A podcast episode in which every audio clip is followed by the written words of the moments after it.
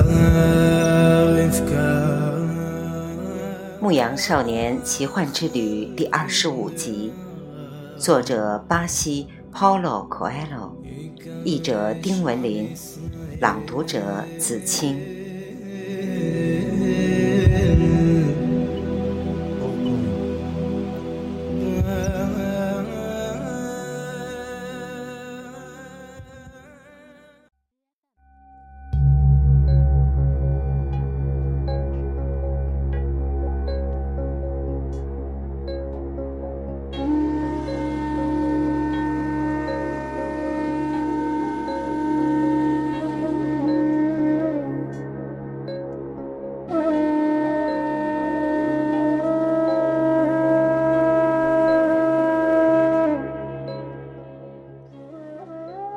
商队开始日夜兼程，戴风帽的报信人频繁的出现。已经同男孩成为朋友的那个赶驼人解释说，部族之间的战争已经开始了，他们只有运气极佳才能抵达绿洲。牲口全部疲惫不堪，人们也变得越来越沉默。一到夜间，寂静。变得更加可怕。一声驼鸣，要在过去是最普通不过的事情，如今却令所有人胆战心惊，因为那很可能是有入侵者来袭的信号。但是那位赶驼人似乎对战争的危险并不十分在意。在一个既没有篝火也没有月亮的夜晚，赶驼人边吃椰枣，边对男孩说：“我现在活着，当我吃东西时就只管吃；当我走路时就只管走。如果必须去打仗，今天死还是明天死，对我都一样，因为我既不生活在过去，也不生活在未来。”我只有现在，它才是我最感兴趣的。如果你能永远停留在现在，那你将是最幸福的人。你会发现沙漠里有生命，发现天空中有星星，发现士兵们打仗是因为战争是人类生活的一部分。生活就是一个节日，是一场盛大的庆典，因为生活永远是。也仅仅是我们现在经历的这一刻。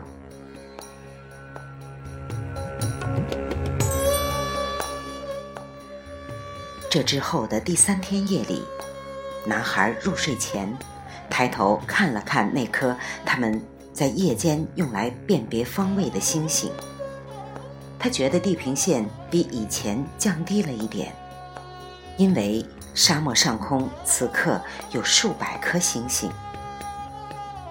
赶驼人说：“那就是绿洲了。我们为什么不马上赶到那里去呢？因为我们需要睡觉。”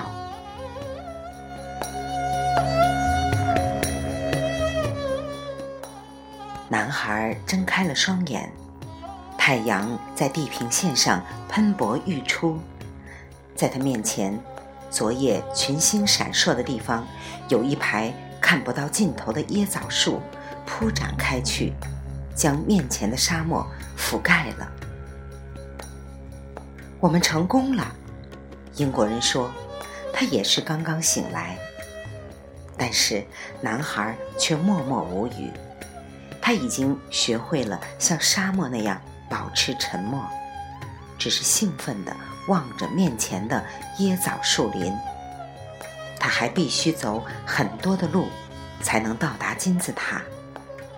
有朝一日，这个清晨将成为一个回忆，仅此而已。但是现在，清晨是正在经历的这一刻，是那个赶驼人所说的节日。他想带着过去的教训。和未来的梦想，去体验这个时刻。有一天，那成千上万棵枣树覆盖沙漠的景象，将会成为回忆。不过，现在，现在这会儿，椰枣树对他来说却意味着阴凉、水源和躲避战火的地方，就如同骆驼的一声嘶鸣可能意味着危险一样。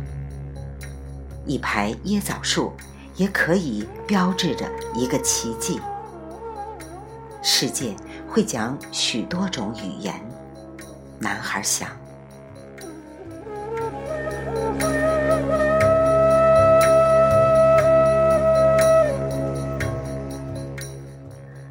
日月如梭，商队也穿行如梭。当看到数百人的商队连同牲口来到绿洲的时候，炼金术士不禁想：绿洲里的人跟在刚刚到达的人群后面大呼小叫，扬起的尘土遮蔽了太阳。孩子们见到陌生人，兴奋地又蹦又跳。炼金术士看到部落头领们朝商队首领走过去，双方交谈了很长时间。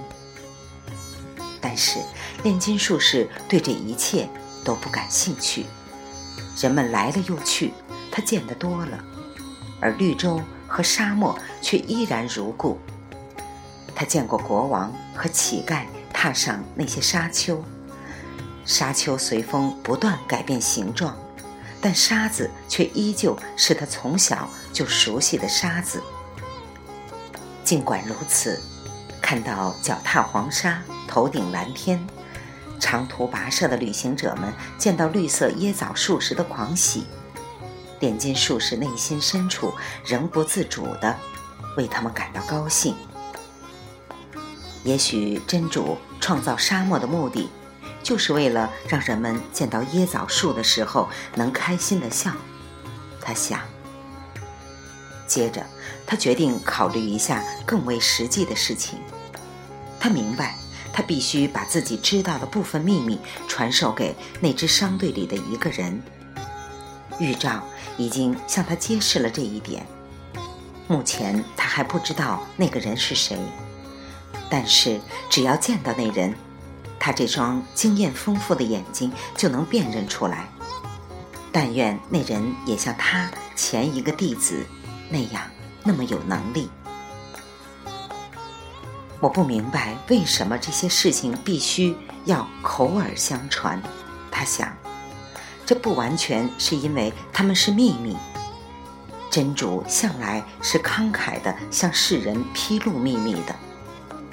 对这种现象，他只有一种解释：这些事情必须以这种方式传授，因为它们是由纯粹的生命体构成的，而这类生命体用图画和文字很难捕捉得到。人们迷恋图画和文字，忘记了宇宙的语言。